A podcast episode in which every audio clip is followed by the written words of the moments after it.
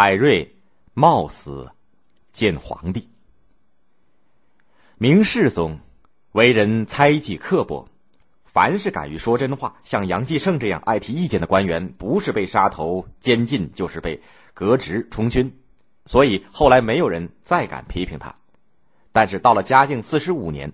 晚年的明世宗遇到了一个不怕死、敢于揭他痛处的官员，也就是海南的穷山人海瑞。这个时候，严嵩父子虽然倒了台，但是贪污腐化、吏治败坏的风气丝毫没有改变。明世宗仍然沉溺在求仙问药之中，老百姓越来越穷困。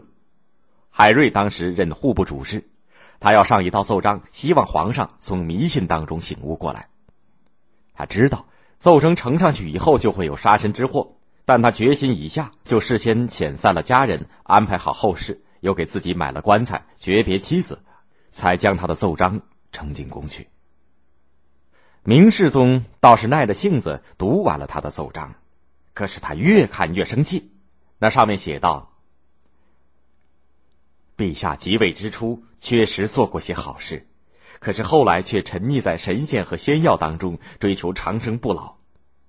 可是，尧舜禹汤文武这些古圣贤，还有秦汉那些自称有仙术的方式，至今还在吗？陛下叫人采购炼丹的药材，又大兴土木，修建道宫，耗尽了民脂民膏，弄得民穷财尽。怪不得现在老百姓都说，陛下年号叫做嘉靖，是叫家家户户干干净净的意思。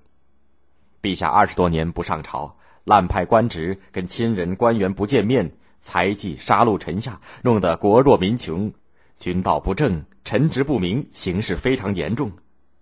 陛下自比尧舜，臣下以为连汉文帝都不如。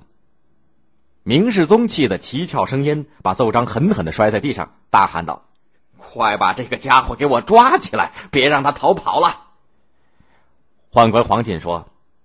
听说这个人不怕死，做官清廉。他自知触怒陛下，活不成了，已经安排好后事，准备好棺材，不会逃跑的。明世宗沉默了半晌，把奏章拾起来反复阅读，觉得海瑞的话多少有些道理，自言自语，连声的叹息说：“这个人倒好像是自比比干，只是朕还没有商纣王那么坏吧。”他好几个月没有做批复，但是明世宗后来还是下旨把海瑞抓了起来。不过才过了两个月，明世宗就死了，他的儿子明穆宗即位，才把他放出监狱，恢复了官职。海瑞好刚锋，小的时候家中很穷苦，所以他能体会穷人的痛苦。他没中过进士，开始仅做县学的教育，也就是教官。到任以后，他就革除学生向教官送出酒食的习俗，提学御史视察县学，县官和其他的教官迎接的时候都下跪，唯独海瑞不跪，只作揖。他说：“学校是教学的地方，不是衙门，教师不该给长官下跪。”后来，海瑞做浙江淳安知县，带头废除官员们许多滥收的费用，有严格的执行迎来送往时不许铺张浪费、不许赠送礼物的规定。有一回。严嵩的死党严茂清以御史的身份到江南视察，他表面上发出文告说地方官员不要送礼，不要铺张浪费，实际上却暗示要吃山珍海味，要收受好处。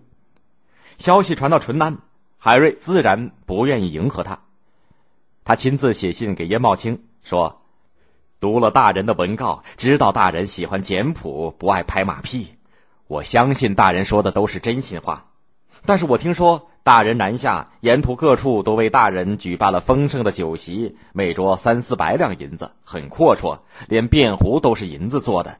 这大约是那些地方官员没有真正领会大人的本意，以为大人是心口不一，实际上是个喜欢巴结、讲究排场的浮华之徒吧。严茂清气得脸发红、手发抖，但也只好不去淳安了。还有一回，浙江总督洪松县的儿子路过淳安。嫌驿馆招待不周，就把管事的人吊起来殴打。衙役慌慌张张的跑到县衙去禀报。海瑞说：“有办法对付。”便带着衙役来到驿馆，叫人先把胡公子抓起来，又从他的行李当中搜出了几千两银子。胡公子大喊大叫：“海瑞，你好大胆，敢抓堂堂的总督公子！”海瑞笑着说：“总督大人有布告，再三告诫属下的各个州县，迎接上官不得铺张。你这个人如此猖狂，还有大批来历不明的银子，一定是冒充胡公子，败坏总督的名声，必须严办。”他命令把银子收进国库，另外写了一封信，连人送到杭州，请求胡松宪发落。胡松宪是哑巴吃黄连，有苦说不出，只好把自己的儿子臭骂了一顿。公元一五六九年，海瑞出任江南巡抚。有钱有势的人家听说海瑞来了，都夹紧了尾巴，有的躲到别的地方去，有的把自己朱红的大门漆黑，减少人们的注意。海瑞强迫那些拥有大量土地的豪强大户把抢占的土地退出来，分给穷人，而且先拿当朝首府徐阶家开刀。他还领导疏浚了苏州的吴淞江、常熟的白毛河。海瑞的政治措施获得了民众的拥护，却遭到了官僚地主的反对。由于不断的遭到排挤，海瑞被迫辞官，回到了家乡。公元一五八三年，他才被启用为南京吏部右侍郎。这个时候，他已经是七十二岁的老人了，但是他仍然勤勉的操劳着，直到死在任上。他一生没有置过田产，死的时候家中只有十多两的俸银。还是他的同僚凑钱为他办的丧事。